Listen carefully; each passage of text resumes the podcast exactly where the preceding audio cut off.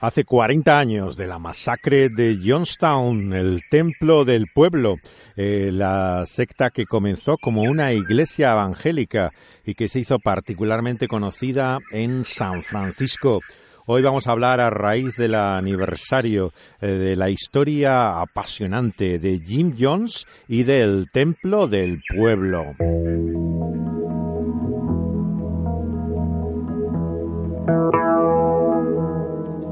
¿Cómo Jim Jones logró convertir en una secta tan peligrosa lo que era una iglesia evangélica? Es la pregunta que me ha ocupado durante mucho tiempo. He estado eh, releyendo y conociendo muchos de los trabajos que han aparecido precisamente a raíz del 40 aniversario de Johnstown. He vuelto a ver las películas, he contemplado algunos de los documentales, incluido la nueva serie que se ha hecho en la cadena Showtime y también eh, los podcasts mismos que han aparecido en un proyecto educativo de las transmisiones de Johnstown, ya que, eh, como oirán eh, con cierta frecuencia, hay muchas grabaciones con la voz de Jim Jones que han preservado realmente el registro de lo que eran las reuniones en el templo del, del pueblo. Este grupo eh, que sectariamente comenzó y vamos a ver siendo una iglesia, pero que acabó realmente eh, como uno de los movimientos que más ha pasado a la historia de las sectas por su capacidad mortífera y realmente criminal. Así que seguiremos su viaje desde el inicio de la vida de Jim Jones, eh, con el comienzo del Templo del Pueblo en Indiana, eh, su popularidad y auge, influencia política incluso en San Francisco y acabaremos en las junglas de eh, Guyana, donde pasó los últimos años tanto Jones y el Templo del Pueblo hasta la masacre.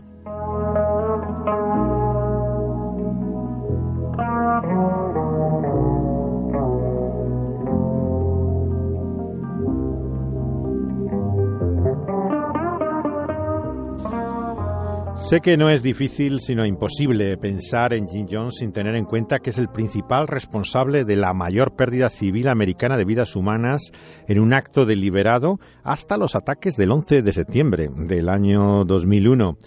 Pero a pesar de ello, eh, en este recorrido que vamos a hacer, eh, vamos a descubrir quién era él como persona, desde chico, aquel joven predicador, eh, la llama de esa ah, hambre y, realmente lucha por la justicia social y sin lugar a dudas también las manifestaciones de lo sobrenatural que se dieron en su vida.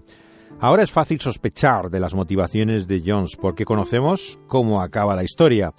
Pero su vida entonces, como la nuestra ahora, es un proyecto inacabado lleno de las mejores intenciones, pero también la torpeza, la increíble necedad que acompaña incluso los actos más desinteresados. Sabemos cómo acabó toda la historia y no hace falta que eh, nos recuerden las víctimas que ha traído. Pero al principio de este viaje debemos descubrir a alguien que no sabemos realmente mucho de él, su vida, como la de todos nosotros, es un enigma, incluso para los que nos rodean. Pero hay alguien, queridos amigos y oyentes, que nos conoce como realmente somos.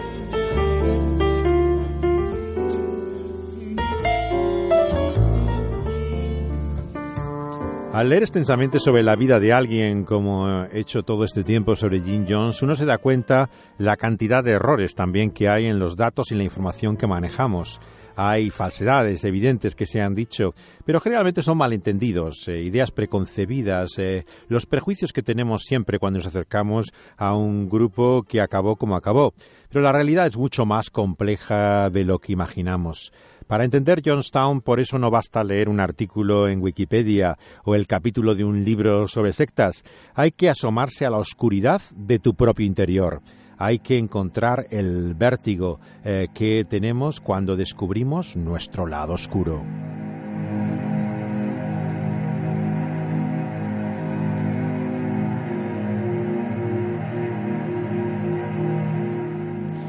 Jones nació en plena depresión tras la crisis del 29 en un pequeño pueblo de Indiana en 1931, donde la vida era bastante dura. El pueblo llamado Creed no tenía más de media docena de casas. En el porche de esta vivienda blanca de dos pisos sobre una loma vemos a una mujer menuda, morena. Acaba de tener su primer hijo. Ella tiene 28 años.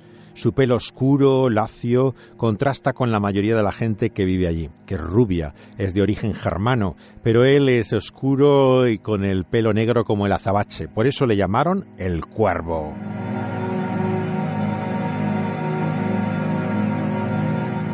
Jones decía que tenía sangre india, a veces la atribuía al padre, otras a la madre, pero como tantas cosas que se dicen de él, no tenemos evidencia de ello. El padre se alejó de la educación cuáquera que tenía, estrictamente pacifista, cuando fue a la Primera Guerra Mundial. Vino de Francia con los pulmones dañados por el gas mostaza y a causa de la depresión tiene que vender sus tierras para trasladarse con su familia a su tierra natal, Josier. Allí, con 16 años, que tenía de diferencia de su esposa, que tampoco era muy religiosa, igual que él, esta madre trabajadora, que era Lineta, su madre, el de Jones, empleada en una fábrica, se compromete con la lucha sindical. Tiene cierta educación, pero sobre todo un carácter independiente.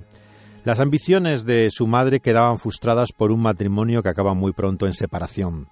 Ella bebía cerveza, fumaba y no le importaba realmente que su vecina nazarena llevara al pequeño Jimmy a la iglesia, allí donde John recibió la formación bíblica en la tradición evangélica de santidad.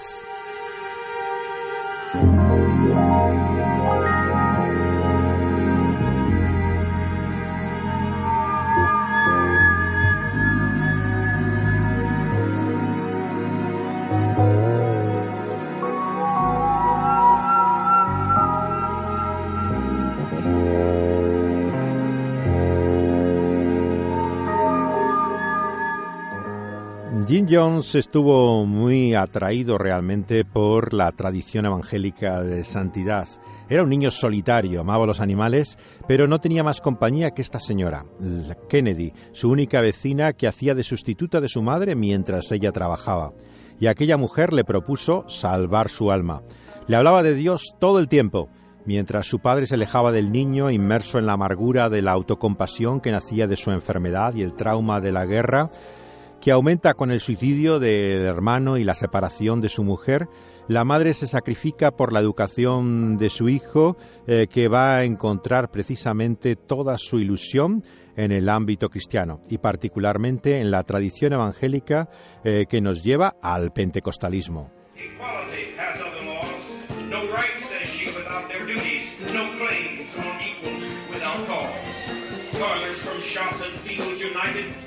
The party we all do, we have all the. The earth belongs to us, the people. No room here for us to shirk. How many on our flesh? But if the noisome herds of prey La voz de Jim Jones eh, predicando. Él se crió en esta tradición evangélica de santidad, ¿no? Nazarena, que es muy opuesta paradójicamente al pentecostalismo, que es donde realmente él encuentra su lugar. Eh, Jimmy se hace pentecostal a pesar de la influencia de su vecina y de su madre, que se temía que iba a convertirse en predicador.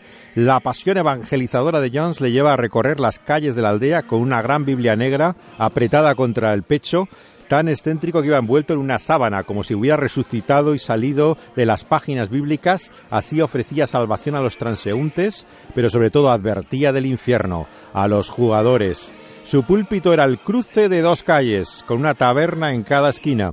Iba a la Biblia con la Biblia a todas partes y parafraseaba siempre la escritura.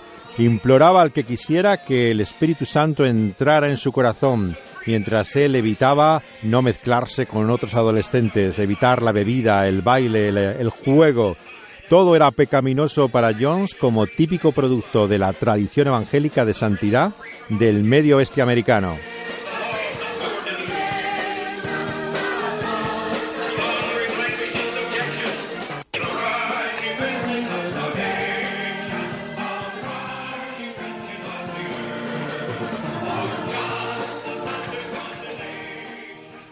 Lo que nos resulta extraño realmente de un evangélico como era Jones es que tuviera esas ideas sociales tan comprometidas y conscientes de la discriminación racial. La explicación es que para hoy la mayor parte de los evangélicos son sinónimo del Partido Republicano en oración. Eh, más que nada es la mayoría moral de Reagan en los 80 la que ha marcado la influencia política de los evangélicos en la actualidad. Pero estamos en una época en que no había una derecha religiosa. En la época de Nixon, todo lo contrario. Había evangélicos en los dos partidos políticos. No había comenzado todavía siquiera la batalla del aborto de los años 80 estábamos en otra, en otra época. Pero como observamos una y otra vez, tenemos que volver a los orígenes de la fe para comprender lo verdaderamente importante, que es el Evangelio. En lo que Jones realmente acertó es en entender que el racismo era una contradicción con la verdadera fe. Y el Evangelio no tenía nada que ver con la respetabilidad de, lo que muchas veces se presenta como cristianismo. En el racismo encontramos la idolatría de una sangre y de una nación, lo que contradice lo que el apóstol dice en Hechos 17:26, cuando nos dice que Dios creó todas las razas de una misma humanidad. Toda vida humana, dice el Génesis, está hecha a la imagen de Dios, tiene el mismo valor para Él. Por lo tanto, como dice el predicador de Nueva York, Tim Keller, en su libro reciente sobre Jonás, cuando anteponemos los intereses nacionales al bien espiritual, estamos bajo el juicio de Dios. Es el Evangelio lo que derrumba todas las barreras raciales que dividen a la humanidad. Y no podemos mantener esas separaciones sin caer bajo la reprensión apostólica con la que Pablo muestra a Pedro su contradicción con el Evangelio. En algo por lo menos acertó Jim Jones. El próximo día hablaremos también de sus errores, pero en esto, desde luego, que acertó. Eh, desde luego, el Evangelio es la respuesta a todo racismo.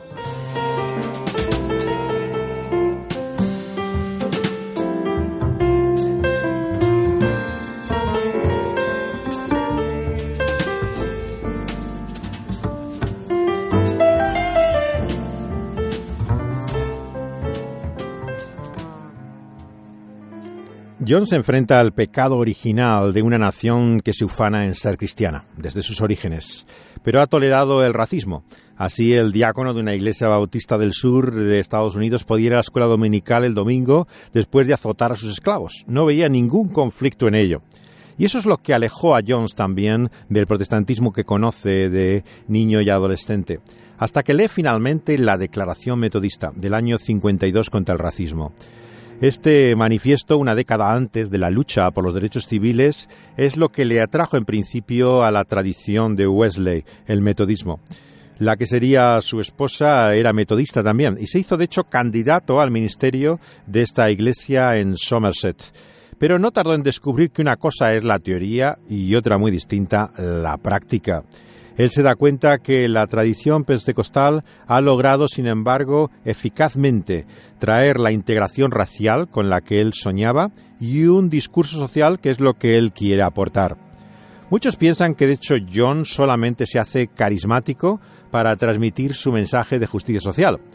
El problema es que él se hace primero conocido en el medio pentecostal y es un predicador de sanidades, no lo olvidemos y me cuesta creer que todo esto fuera una mera impostura. Según algunos, los testimonios de milagros, las manifestaciones de dones del Espíritu serían reales, pero su ministerio sería una representación. Es algo también que cuesta imaginar.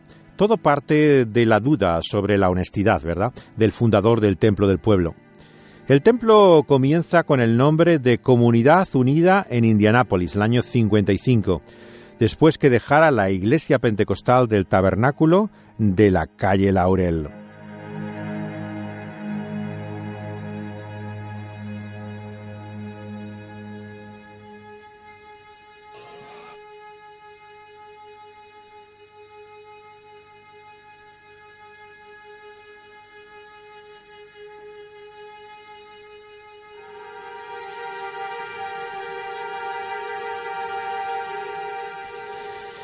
Jim Jones en Indianápolis estaba unido a una iglesia pentecostal hasta que eh, deja finalmente ese tabernáculo de la calle de Aurel.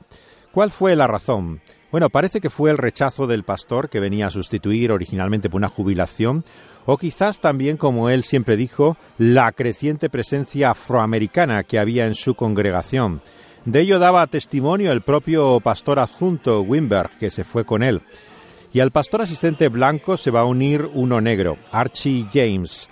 Este hombre carpintero de profesión deja su trabajo y se dedica a conseguir alimentos para los pobres en este proyecto de esta iglesia que siendo pentecostal, sin embargo, está comprometida con los necesitados. Daba 2.800 comidas al mes en su comedor de beneficencia.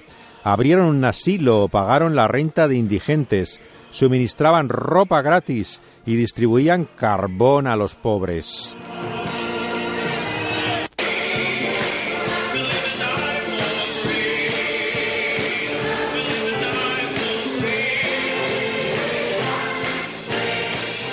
el culto del Templo del Pueblo, lo que estamos escuchando en una de las muchas grabaciones que hay eh, con lo que eran las reuniones de eh, la iglesia de Jones.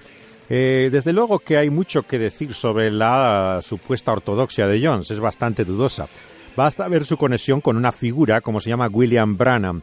William Branham, que vivió de 1909 al año 65, eh, organizó con él la convención con la que de hecho John se presenta al público pentecostal.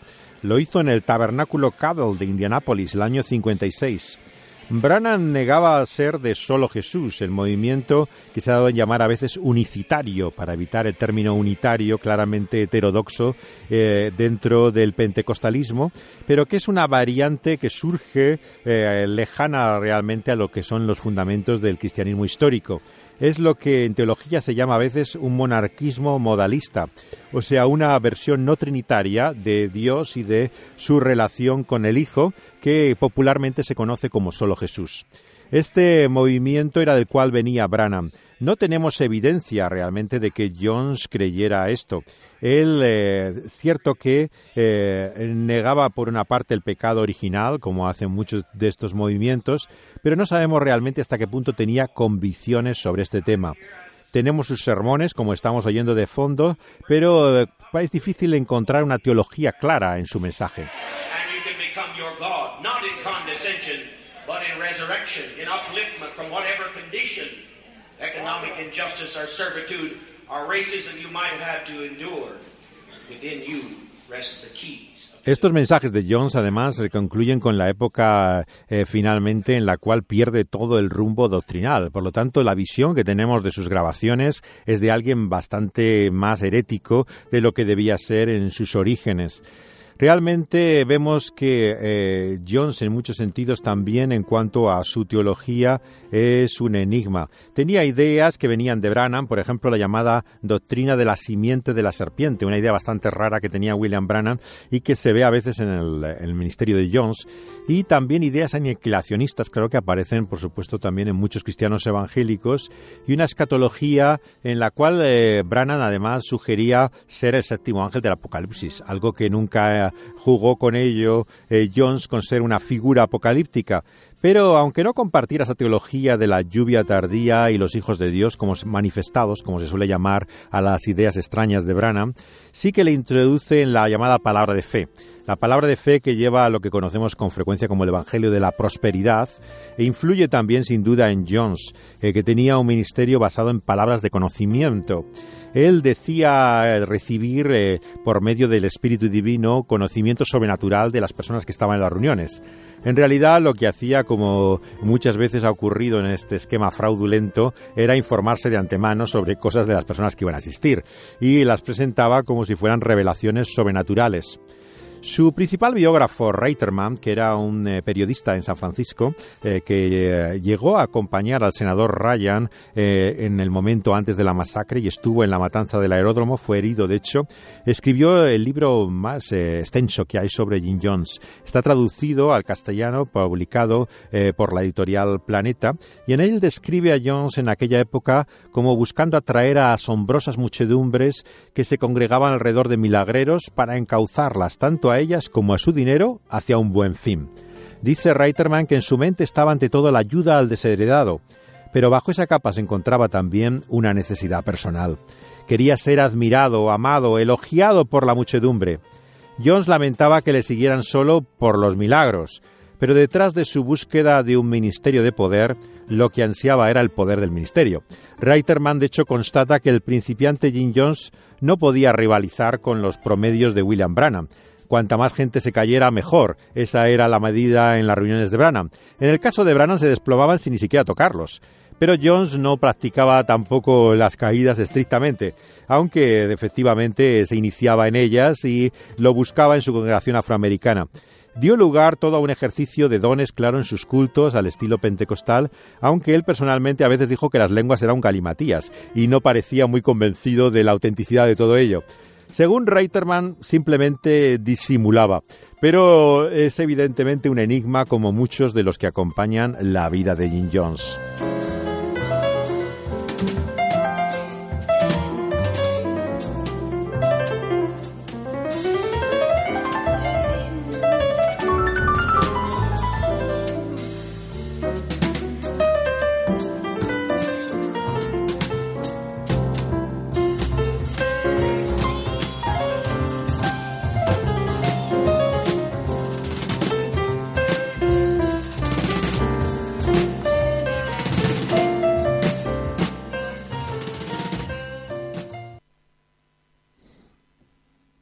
Jones logró unir así la espiritualidad pentecostal con la integración racial.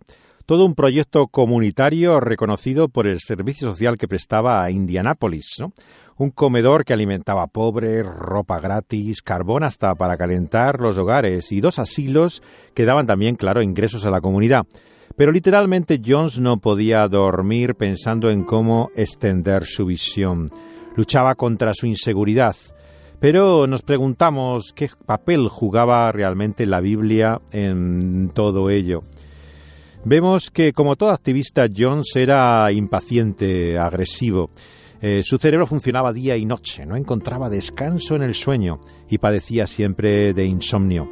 La iglesia giraba siempre alrededor de él, Alababa a sus colaboradores, pero se sentían partícipes de, su éxito también con él, y la conciencia del problema racial hacía que se diera un papel cada vez más visible al predicador afroamericano que tenía, Archie E. James.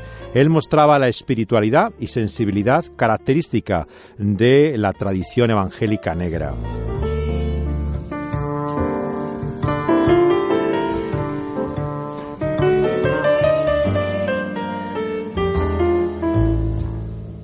Eran cuatro pastores, pero para contrarrestar su inseguridad, Jones había edificado todo un culto en torno a su personalidad, que a principios de los años 60 se va volviendo cada vez más paranoica y atormentada. Muchos dicen realmente que Jones predicaba como un negro. Eh, desde luego su estilo, vemos, y el culto eh, era más propio de la comunidad afroamericana, que era gran parte de su congregación, aunque hubiera siempre una minoría elitista blanca en la dirección de la iglesia del templo del pueblo. Sin embargo, por las grabaciones que vemos de los cultos, son difícilmente distinguibles de cualquier culto evangélico de la tradición afroamericana.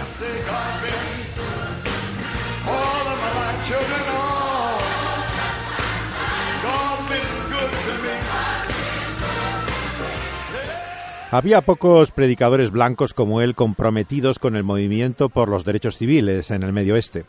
Una excepción tal vez era Ross Case, un joven ministro universitario de Discípulos de Cristo, una denominación de la tradición de la restauración del movimiento que viene con Campbell de Iglesias de Cristo, que estaba en Mason City, y en un sentido era afín a Jones en cuanto que buscaba llevar a la Iglesia a los primeros años del cristianismo y su sentido de comunidad hace que vendiera todo para darle a los pobres, que algo realmente más propio de esa línea de Jones eh, que de la denominación de Case, discípulos de Cristo.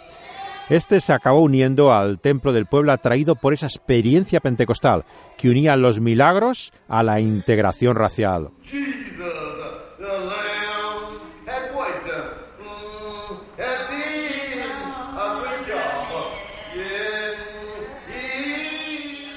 A Jones le interesaba entrar, claro, en una denominación, como eran los discípulos de Cristo, eh, porque eso le daba beneficios tanto de exención de impuestos como estatus también eh, de una denominación eh, que le daba cierta base y orgullo para él.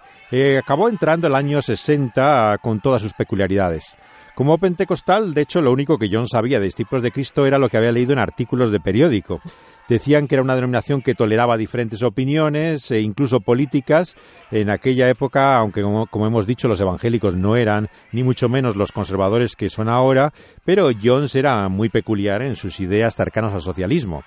Pero también le interesó, claro, la autonomía local de cada congregación, que era lo que él quería también. La teología de Jones eh, venía, como dijimos, bastante confusa eh, por la influencia de hombres como Branham, y antes de unirse al templo del pueblo, Case también había visto a Jones negar, por ejemplo, el nacimiento virginal de Jesús, pero luego lo contradecía y decía que se había equivocado y no tenía problemas. Él realmente era así de eh, contradictorio cuando llegábamos a temas teológicos. Case pensó por eso que podía asesorarle, que tal vez podía ser la influencia que le aconsejara, y él, que se creía más versado en la Biblia, pensaba que era la orientación que Jones necesitaba. La mayoría de los americanos, de hecho, te siguen diciendo todavía hoy que Jones era comunista. Y es cierto que a él le interesaba el socialismo y él utilizó a veces la expresión comunista. En su último sermón, por ejemplo, del año 61, eh, un hombre se levanta en medio de la congregación para defender la libre empresa, ofendido por eh, las palabras de Jones.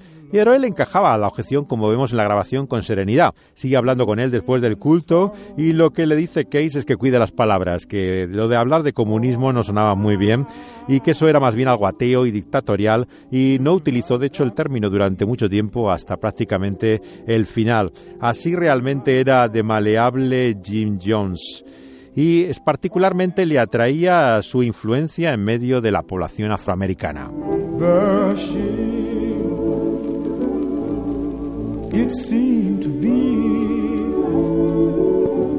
A finales de los 50, Jones había causado mucha perplejidad por su interés en un movimiento que se llama del Padre Divino o la Misión de Paz esta secta, que es lo que era totalmente una secta negra, nace con un hijo de esclavos liberados que se llamaba George Baker. Él murió el año 62. No se sabe dónde o cuándo nació, pero mezclaba de hecho el pensamiento positivo con la herencia bautista, eh, cuando empezó a seguir a un visionario que se creía el Padre Eterno.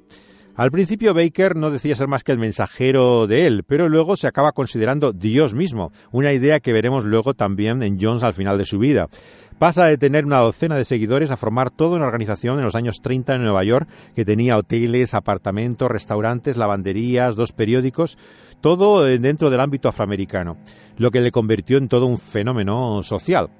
Al morir la esposa del Padre Divino, eh, él, él, él ya eh, él se casa de nuevo con otra mujer después de ella, el año 46, que era todo lo contrario a su primera mujer. Si la primera mujer era afroamericana, lógicamente, la segunda era una joven rubia canadiense de aspecto escultural que tenía 21 años, cuando él era prácticamente un anciano.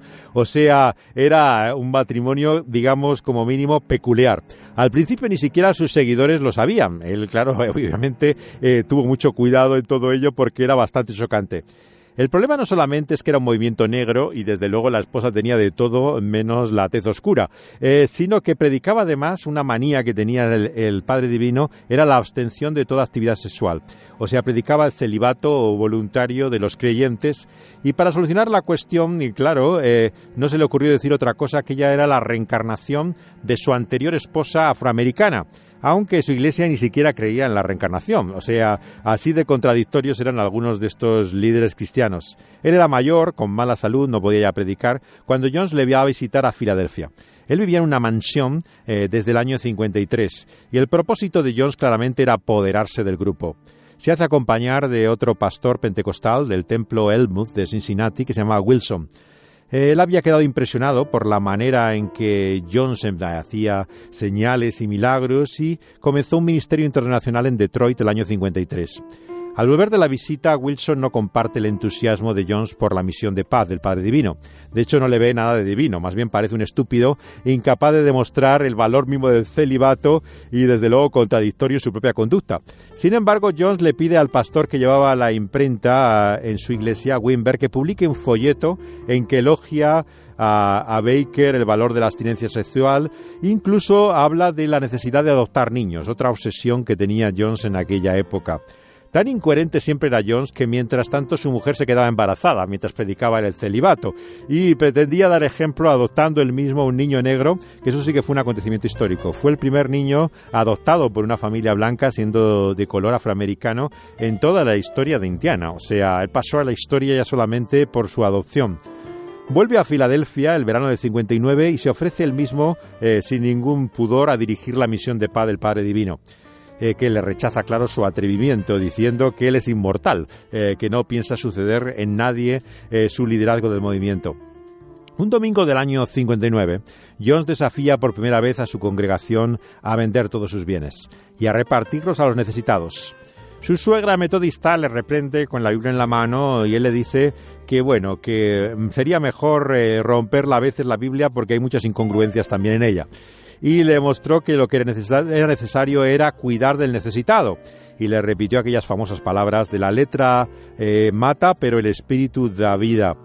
Muchos de hecho fechan este momento como la ocasión del distanciamiento de Jones de la Biblia, en lo que vemos el principio de una trayectoria sectaria. El problema es que siempre lo dicen después de su trágico final.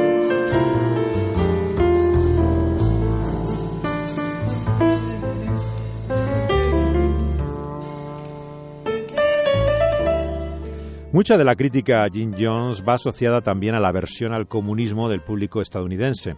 Si alguno ha visto el documental evangélico, por ejemplo, de Mel White del año 79, que está doblado al español casi inmediatamente de la masacre, en el momento en que se presenta en el escenario de una iglesia, eh, nos muestra la explicación de su giro sectario deja la Biblia a un lado eh, para realmente a partir de entonces eh, eh, predicar el comunismo. Sin embargo, lo bueno del documental de White es que no se convierte, digamos, en un discurso anticomunista, sino intenta hacer una autocrítica del movimiento evangélico. De hecho, creo que es probablemente uno de los mejores documentales que se ha hecho sobre el templo del pueblo.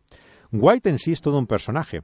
Era pastor, profesor de comunicación del seminario de Fuller, hasta que salió del armario y se descubrió su homosexualidad en el año 94. Entonces se deja a su mujer y su familia, que tenía hijos, en el año 82 y se casa con un hombre en el 2008. Es, por lo tanto, alguien que no ha dejado muy buena memoria en el mundo evangélico. Sin embargo, Mel White hizo un gran servicio con este documental. Es bastante interesante. El acusador de John reconoció que entonces que formaba parte de la derecha religiosa en aquella época, de la mayoría religiosa de Reagan. De hecho, llegó a escribir White libros que luego firmaban predicadores como Jerry Falwell, el bautista, eh, vinculado a la mayoría moral de los 80, o el pentecostal Pat Robertson, tan conocido por su cadena de televisión, o el propio Billy Graham. Eran libros que había escrito el propio White y que los publicaba eh, firmados con el predicador correspondiente. Otras cosas de las que no se suele hablar hablar mucho tampoco en el mundo evangélico porque son evidentemente vergonzosas. Pero a principios de los 60, eh, John se intenta buscar también eh, más luz en el experimento socialista y comunista. Y es entonces cuando hace su primera incursión en el Caribe.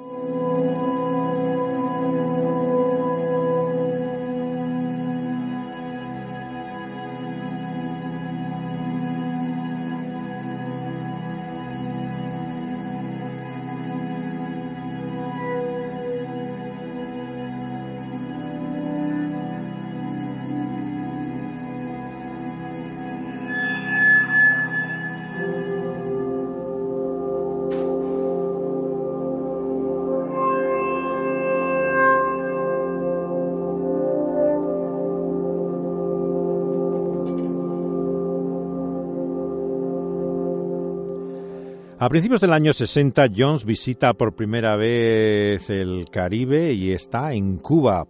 Su propósito en Cuba era encontrar 40 familias que quisieran trasladarse a Estados Unidos. Lo que quería era formar una granja comunitaria, que iba a ser por una parte una forma de financiación de la congregación de Indiana, pero también su primera idea de un experimento eh, de lo que sería un modelo socialista. La experiencia realmente de Jones en Cuba es muy sintomática de lo que va a ser luego su viaje a Guyana.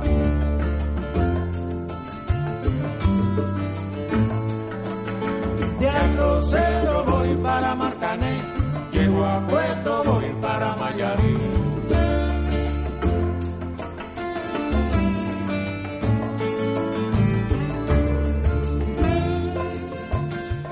John se instaló en el Hilton de La Habana. Buscó un cubano bilingüe como intérprete, que tenía que ser claro negro, como dicen en Cuba, prieto, para fortalecer el carácter interracial, claro, del proyecto. Su nombre era Carlos Foster. Lo mete en la habitación del hotel donde Jones le habla sin parar, esto era pesadísimo siempre, de las 7 de la mañana a 8 de la tarde, toda una semana supuestamente para informarle y explicarle sus planes, ¿no? Le subían hasta la comida a la habitación. Tras todas las largas peroratas de Jones, le pide que le lleve finalmente a ver un barrio pobre de Cuba. Allí se entrevista con una docena de familias y cuando consigue las 15 que buscaba se va y le pide a Foster que siga hasta 25 finalmente a cambio de 24 dólares al día eh, que logre reclutar estas familias dispuestas a su experimento eh, de una granja comunitaria en Indiana. Pero claro, lo que los cubanos querían irse era a Estados Unidos.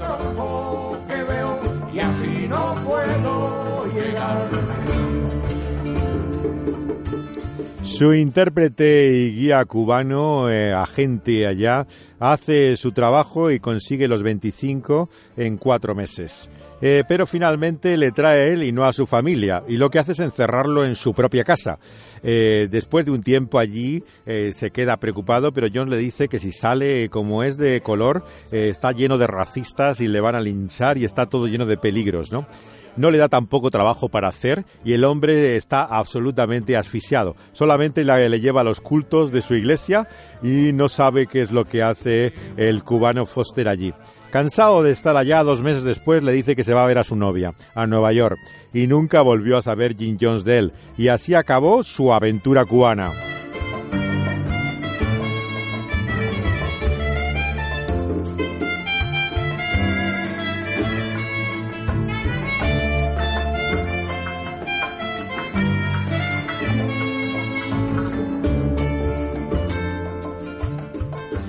1960 estamos. El alcalde demócrata de Indianápolis buscaba un director para la Comisión de Derechos Humanos de la ciudad. Era un comité formado por un rabino, un juez afroamericano y un clérigo eh, los que entrevistan a Jim Jones. Ellos no sabían nada de las sanidades que hacía, pero conocían que trabajaba con los pobres y por la integración racial. Si alguno piensa que Jones era liberal, basta decir que al clérigo le desconcertó su fundamentalismo. Dijo que era demasiado. Pero a pesar de ello, los demás debieron prevalecer en su opinión y fue nombrado el año 61.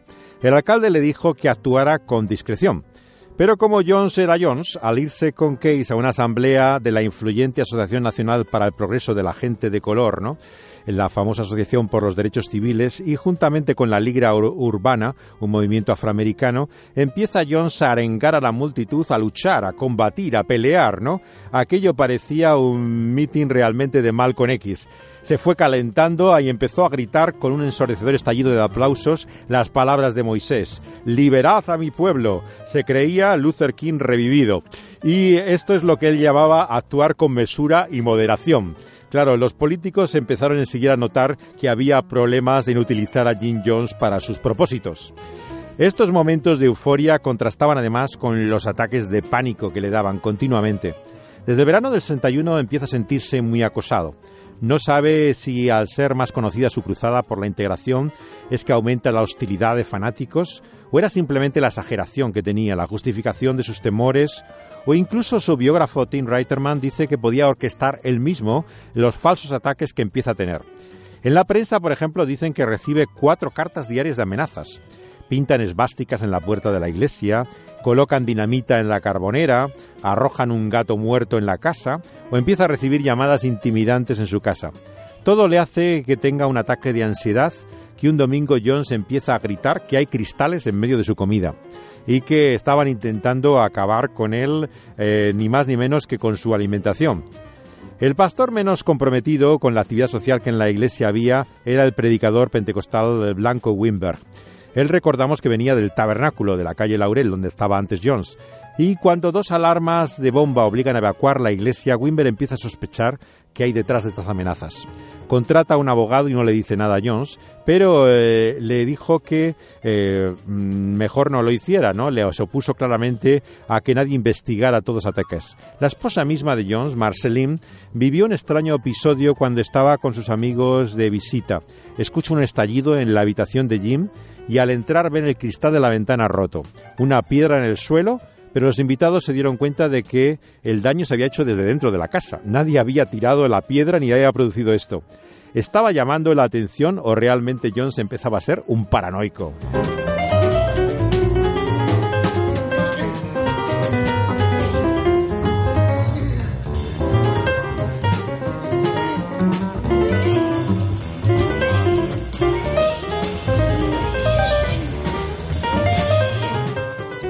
El mayor biógrafo de John Reiterman cree que Jones dudaba de sí mismo de igual manera que dudaba de la asistencia del Altísimo. Se basa para ello en la manera como hablaba en privado, no con la seguridad del visionario, sino dominado por el miedo. El reverendo Wilson observó con la experiencia que tenía como superviviente de la batalla de las Ardenas, había estado en la Segunda Guerra Mundial, que realmente los temores de, de Jones desaparecían pero volvían rápidamente, le asaltaban una y otra vez. Una noche le consumía la idea de que iba a ser asesinado. Otra se quedaba paralizado por el pánico pensando que se estaba muriendo. Pero su forma de enfrentar los miedos era intentar siempre utilizarlos en su provecho, o hacer que los demás así lo compartieran. Es así también como él intentaba y a veces lograba superar sus temores.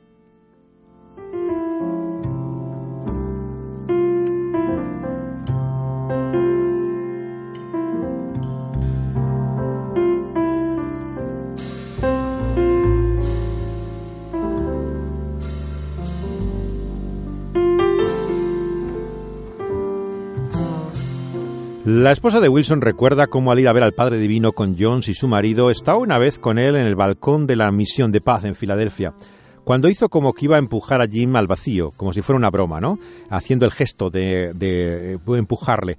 Y él aterrado retrocede, se aleja de ella, y lo raro es que cuando ella se disculpa al ver que se ha asustado, él se queda convencido todavía de que está intentando matarle. O sea, realmente no, no captaba la broma. Gritaba una y otra vez, querías hacerlo, querías hacerlo. Y para no parecer cobarde, Jones le dice luego que tenía vértigo. Pero ese ataque de pánico nos muestra realmente que era algo más eh, eh, que lo normal. Una vez, por ejemplo, tenía un calambre en una pierna estando nadando y empezó a pedir ayuda desesperado. Y cuando su mujer se lanza al agua y los amigos que estaban y le sujetan, no podía tranquilizarse, no encontraba la calma. A finales del 61, Jones está cada vez más paranoico. Atormentado, le dan ataques incluso en medio de las reuniones y llega hasta rodar por las escaleras de la iglesia una vez. Se, desvanecía a veces incluso sentado mirando la televisión en su casa. Lo que hacía su esposa Marceline era inyectarle, parece, según dice ella, vitamina B12, y es así como recuperaba la conciencia. Ella decía que tenía anemia, a veces decía problemas de corazón, otras una antigua hepatitis. Desde luego no estaba claro. Tenía un médico afroamericano que le ingresa en el hospital una semana. Eso salió hasta en los periódicos, porque estaba en un pabellón con pacientes negros, así era Jones. A donde iba siempre traía la publicidad, y el escándalo, y todo realmente llamaba la atención. La prensa creía, por supuesto, que era para buscar la integración, pero en realidad es que se había equivocado. El médico de color pensaba que él era de color y no se daba cuenta que era blanco y le había ingresado en la unidad por equivocación. Pero así es como se escribe la historia. Jones parecía siempre abrir páginas realmente en su lucha por la igualdad racial, cuando a veces era simplemente eh, el resultado de malentendidos como esto. Es fácil atribuir los temores de Jones a ese carácter paranoico. Pero bueno, ¿quién está libre de repente del miedo? Todos luchamos contra la ansiedad, de una forma u otra, desde la infancia, por las razones que sea. Es cierto que a veces superamos los miedos con el tiempo, pero otras nos atormentan toda la vida. Nuestra mente concibe todo tipo de escenarios imaginarios que nos producen auténtico terror. Es cierto que hay gente que te dice que no hay nada que temer y que eso no va a ocurrir, pero sabemos que nadie te puede dar seguridad de eso. En la vida siempre hay cosas improbables, aunque no sean accidentes, fruto del azar o infortunios de un destino ciego. Hay desgracias en la vida que no podemos evitar.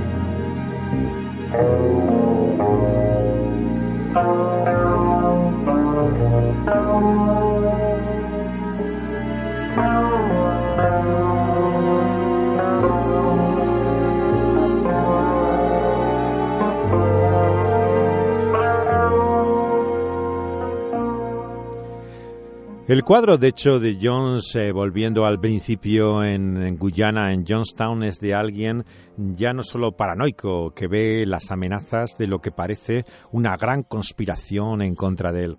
Podemos imaginar aquellas mañanas en la jungla con estos sonidos, eh, la impresión realmente de estar fuera del tiempo y del mundo, pero al mismo tiempo los fantasmas, temores, miedos que había en su cabeza. Jones ya no se fiaba de nadie.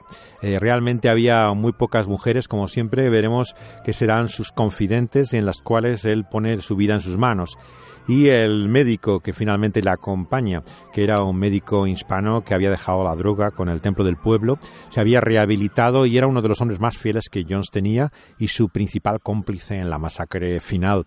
Él era el único que realmente eh, se ocupaba de él, pero lo que hacía era drogarle. La realidad es que la enfermera que acompaña a Jones en aquellas eh, mañanas en que eh, Jones parecía a veces revivir, eh, inmediatamente lo que sentía era ese dolor interno y una vez más drogado parecía nuevamente inconsciente. Por eso es que los últimos años de Jones son realmente las dos mujeres que hablaremos en, eh, en la siguiente entrega de esta historia, las que llevan la dirección del Templo del Pueblo. Él estaba prácticamente ausente, pero cuando despertaba lo que venía era esa paranoia, esa paranoia por la cual veía a todos sus enemigos en contra suya. Ya estando en Indianápolis, es interesante que Jones dice que tiene una visión que anuncia una gran explosión en la ciudad, como un holocausto nuclear, y le dice a Case que la iglesia tiene que pensar en trasladarse a otro lugar. Le da la responsabilidad pastoral de la iglesia en Indiana a Wimber y se marcha a Hawái para ver si pueden ir allí. Acaba en Brasil con su familia y antes pasa por México, donde el pastor afroamericano James le dice que Wimber está llevando a la iglesia de nuevo al modelo tradicional pentecostal. Algo que no era extraño a Jones porque la prensa de Guyana dijo que él mismo había hecho curaciones al pasar por allí. Pero lo que nos muestra el problema es que una de las noticias que más le molesta es que la esposa de Weinberg le ha dado más papel a la Biblia en la iglesia. Porque esto es lo que Jones estaba olvidando. Ese Dios que muestra su gracia en la escritura, en la vida de hombres y mujeres a lo largo de la historia. Que incluso vemos que a sus seguidores les anuncia que aunque tengan tribulaciones en este mundo, no deben preocuparse, la ansiedad no debe paralizarles. No tengáis miedo, eran las palabras de Jesús una y otra vez a sus discípulos. Queridos amigos y oyentes, cuando olvidamos las promesas de Dios y nos guiamos por nuestros temores, eh, olvidamos también la verdad de su palabra. Caemos en un temor que es resultado de ese mal que la Biblia llama el pecado. Y esto en el fondo es una forma de orgullo. Por eso es que dice Pedro que debemos humillarnos bajo esa mano del Creador y Autor de la vida, echar nuestra ansiedad sobre Él, porque Él tiene cuidado de nosotros. La verdadera fe, la que Jones estaba dejando de lado, nos permite edificar una vida libre de miedos y temores, en la cual no tenemos que olvidar aquella palabra del principio, aquella Biblia que al comienzo predicaba Jones y donde estaban sus orígenes, y es ahí donde está nuestra única seguridad.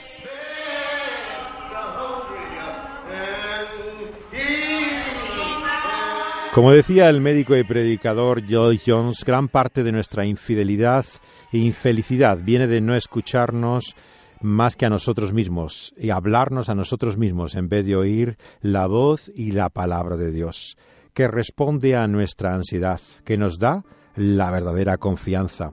Solamente es Él quien puede sostenernos, más allá del temor y de las dudas. Y veremos que precisamente esa es la paz en la cual eh, vemos la vida de Jones sumergida e inmersa en una turbulencia en la cual no parece haber serenidad alguna. Pero eso será el siguiente paso de nuestro viaje.